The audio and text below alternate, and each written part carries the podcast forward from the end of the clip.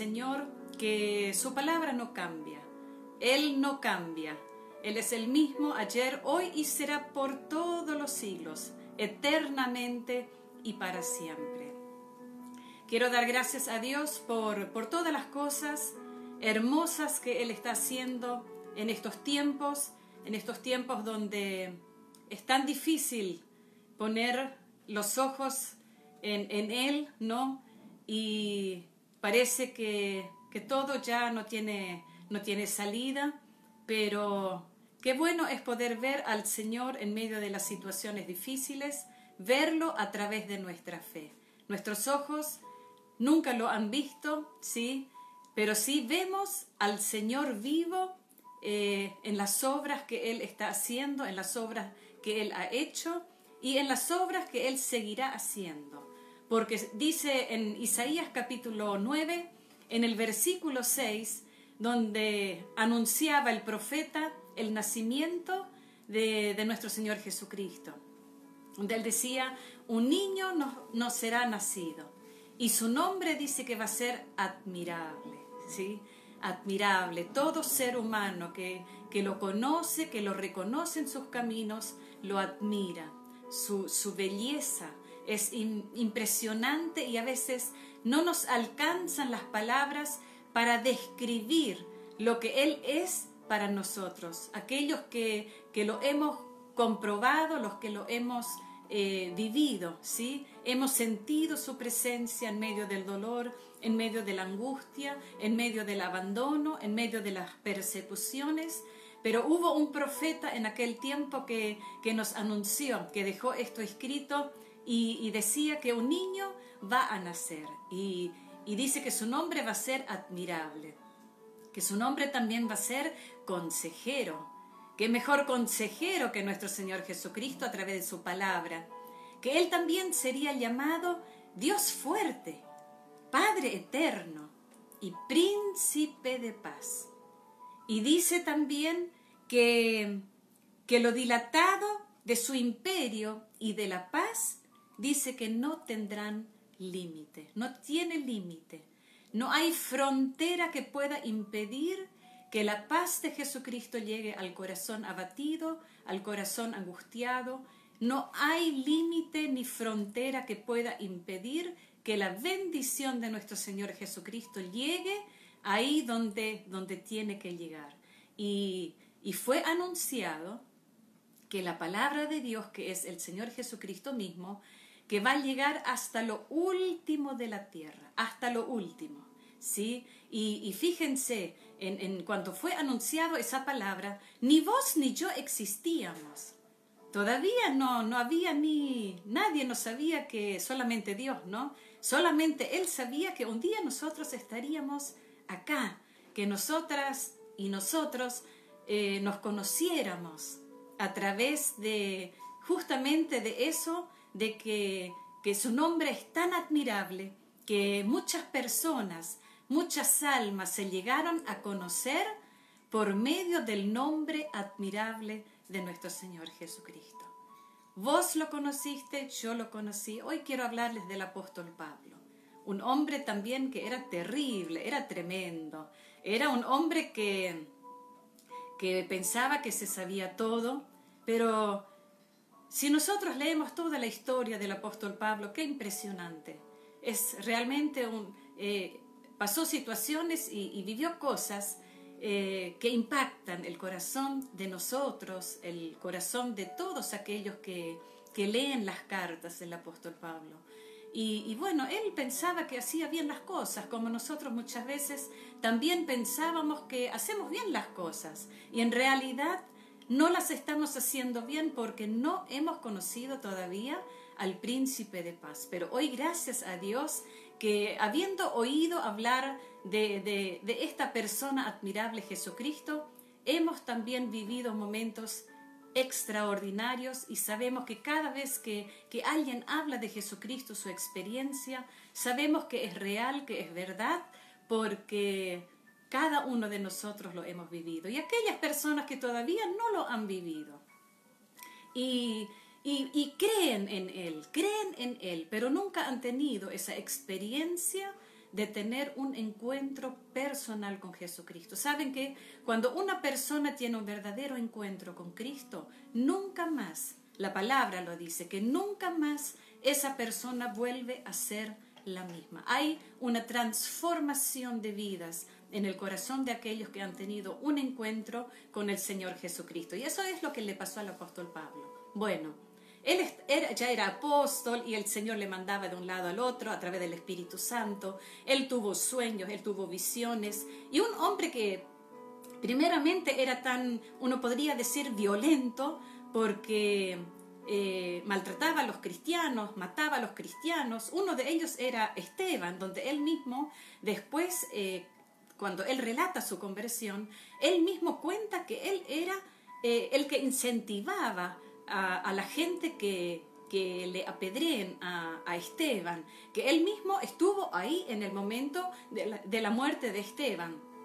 Y bueno, él después tuvo esos momentos tan, tan hermoso con el Señor a través de visiones y sueños y donde el Señor le envía. Él fue a todos lados a predicar el Evangelio. Nunca más la vida de Pablo volvió a ser la misma. El Señor Jesús transformó su, su vida de tal modo que él nunca más volvió al mundo. Él siguió adelante sabiendo que esa gracia que Dios un día le había regalado, esa salvación tan grande, él por nada en el mundo, él quería perder esa salvación tan grande. Y, bueno, y una de, esas cosas que, que, el apóstol Pablo hacía era predicar la palabra. Y en medio de donde el Señor le envía a predicar, dice que en medio del mar, él estaba ahí en el mar y y bueno, tenían que llegar a un puerto, al puerto de Creta, y, él iba con un montón de, personas y, y, de repente, bueno, parecía que todo iba bien, parecía, como a veces nos parece, que todo está tranquilo, que todo, ah, respiramos hondo y decimos, bueno, está todo tranquilo, pero de repente ocurrió algo, ¿sí? En el capítulo 27 del libro de los Hechos, en el versículo 13 dice, y soplando una brisa del sur, pareciéndoles que ya tenían lo que deseaban, levaron anclas e iban costeando Creta. Pensaron, bueno, acá ya todo está bajo control, está todo bien. Pero ¿qué sucedió? Algo ocurrió. Leamos el versículo 18 pero siendo compatidos por una furiosa tempestad, al siguiente día empezaron a alijar. Y al tercer día, con nuestras propias manos, arrojamos los aparejos de la nave. Y no apareciendo, escuchen bien, y no apareciendo ni sol ni estrellas por muchos días, y acostados por una tempestad no pequeña, ya habíamos perdido toda esperanza de salvarnos. Entonces Pablo, como, como hacía ya mucho que no comíamos, puesto en pie, dice en medio de ellos, puesto en pie en medio de ellos, dijo, habría sido por cierto conveniente, oh varones, haberme oído y no zarpar de Creta tan solo para recibir este perjuicio y pérdida. ¡Qué tremendo! Pudiendo haber hecho que las cosas no se compliquen tanto, pero bueno, sucedió así, que pensando que todo estaba bien, que de repente el viento se dio vuelta y empezó a soplar una tempestad furiosa, una tempestad, una tormenta, un huracán tan fuerte, dice que por varios días, que por muchos días. ¿Cuántos, cuántos son muchos días? ¿Dos, tres? No, son dos o tres días. Cuando habla de muchos días, me imagino que mínimo una semana o dos semanas, cuando uno dice muchos días. Y ahí estaban en medio del mar, muchos días sin ver el sol ni siquiera las estrellas. Entonces Pablo dice que como yacía mucho que no comíamos, puesto en pie en medio de ellos, Pablo dijo, habríamos sido, por cierto, conveniente, oh varones, haberme oído. Se ve que ellos no le hicieron caso al apóstol Pablo. Y no zarpar de Creta tan solo para recibir este perjuicio y pérdida. Pero ahora les exhorto a tener buen ánimo, pues no habrá ninguna pérdida de vida entre nosotros, sino solamente de la nave. Fíjense en medio de toda esta tormenta, en medio de la tempestad.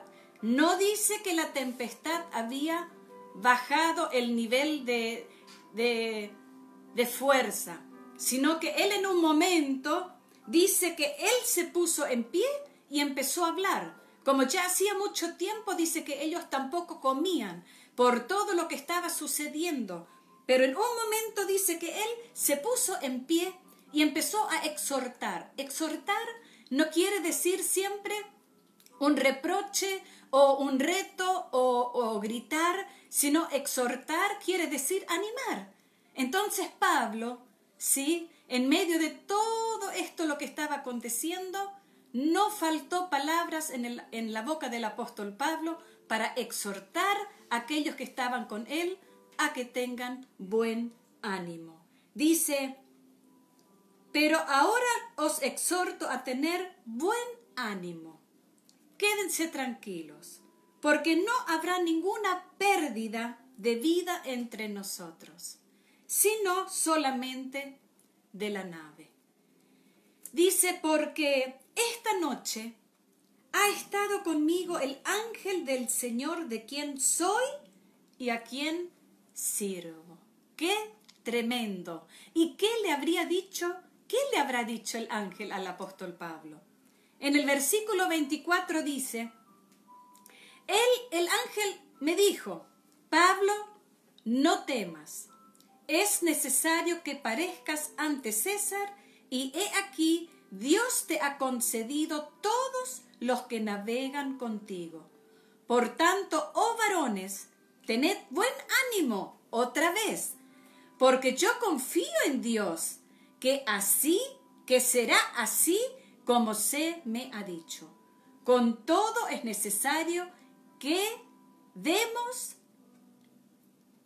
que demos en alguna isla.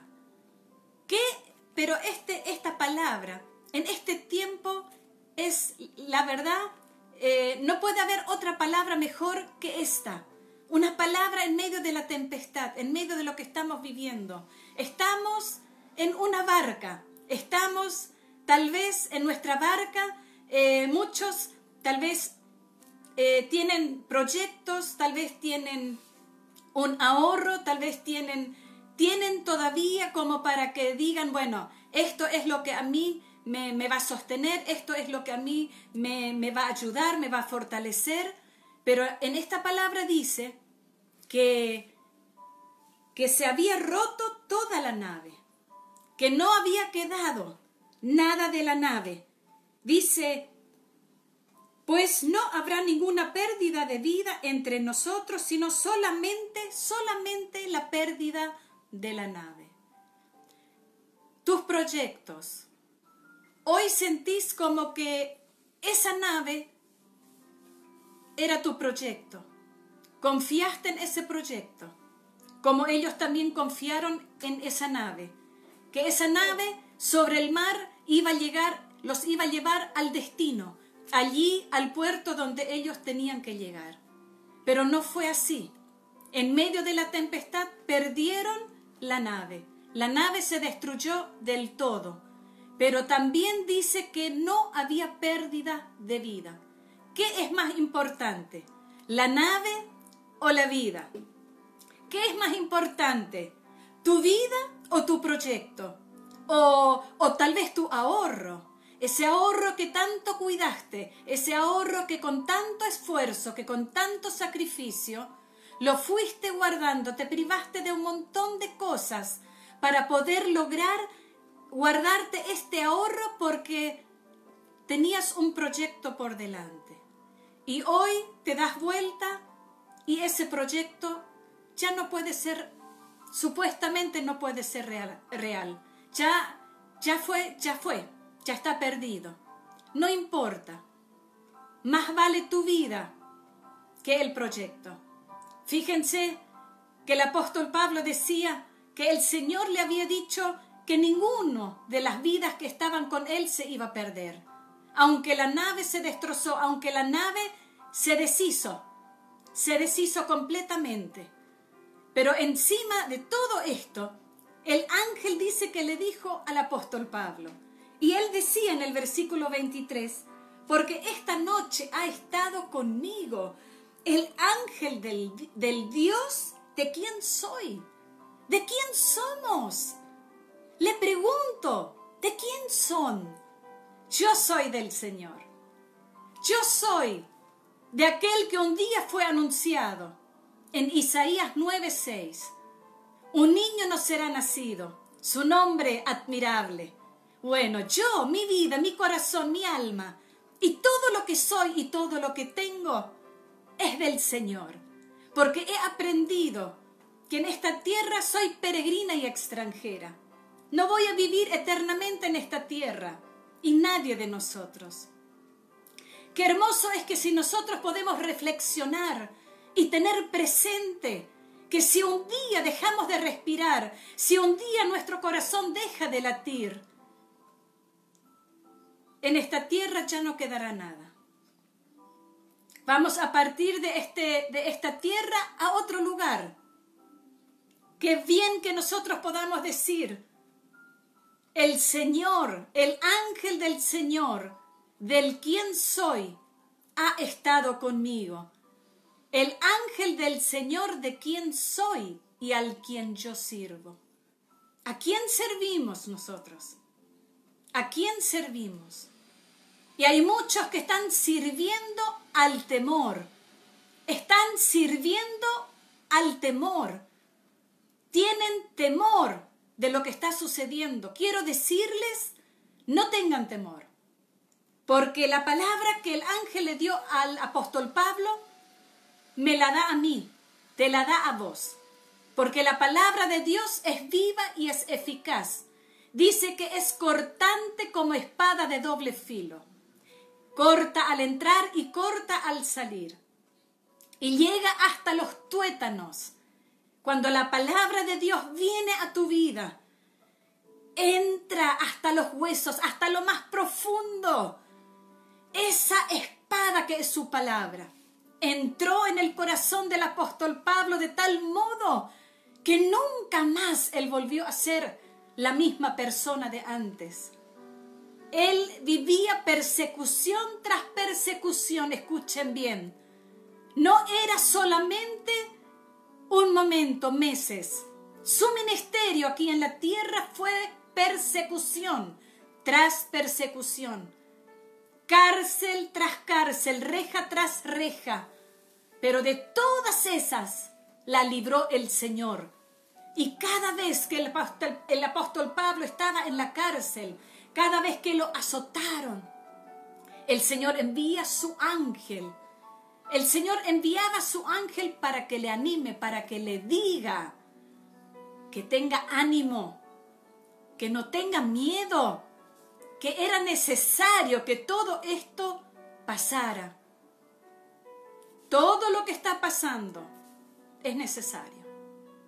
Todo lo que está sucediendo es necesario para que la palabra se cumpla, lo que está escrito por medio de los profetas.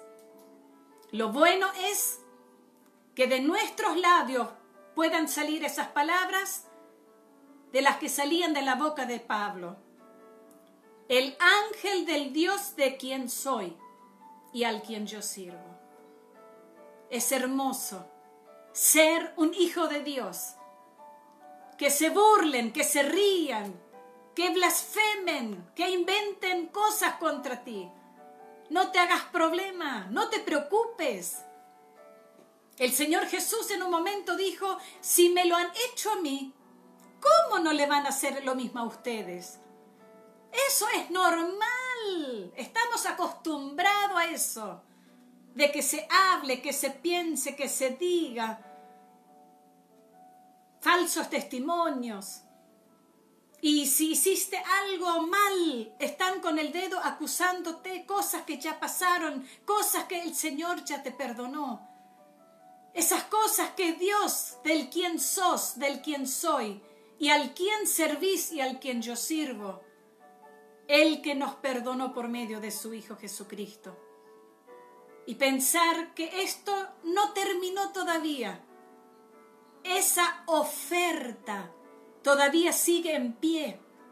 Es una oferta, uno lo recibe gratis. La salvación de nuestra alma. En Hechos capítulo 4 versículo 12, él también decía que en ningún otro hay salvación en ningún otro hay salvación en el cual nosotros podamos ser salvos. Solamente en el nombre de Jesucristo nuestro Señor. El nombre de nuestro Señor Jesucristo, del cual habla Isaías 9:6. Él es el mismo, Él es Dios mismo, un niño nacido, llamado el admirable. Léalo, búsquelo, y si no tiene Biblia, consígase una Biblia. Ojee la Biblia. Isaías 9:6. Un niño nos es nacido. Su nombre admirable, consejero, Dios fuerte, Padre eterno, príncipe de paz. Habla de aquel que trajo el anuncio cuando decían cuán hermosos son los pies sobre los montes, del que anuncia la paz. Él vino a traer paz al corazón del mundo. Por eso hoy quiero compartirle esta palabra. Tal vez estás en medio de la tempestad. Tu nave se rompió, tus proyectos se arruinaron. Tu vida vale más. ¿Y sabes qué? Si hoy vos decís, bueno, yo también quiero decir como decía el apóstol Pablo, al Dios del quien soy y al quien sirvo, vos también podés ser parte. Todavía hay tiempo, todavía la puerta no está cerrada. El Señor Jesús todavía está con los brazos abiertos, esperándote a que llegues. Esforzate Esforzate, si nunca lo hiciste, nunca te animaste a hacerlo. Yo te digo, animate. Es hermoso recibir a Cristo en nuestro corazón. Él cambia nuestro lamento en danzas, nuestro luto en óleo de alegría.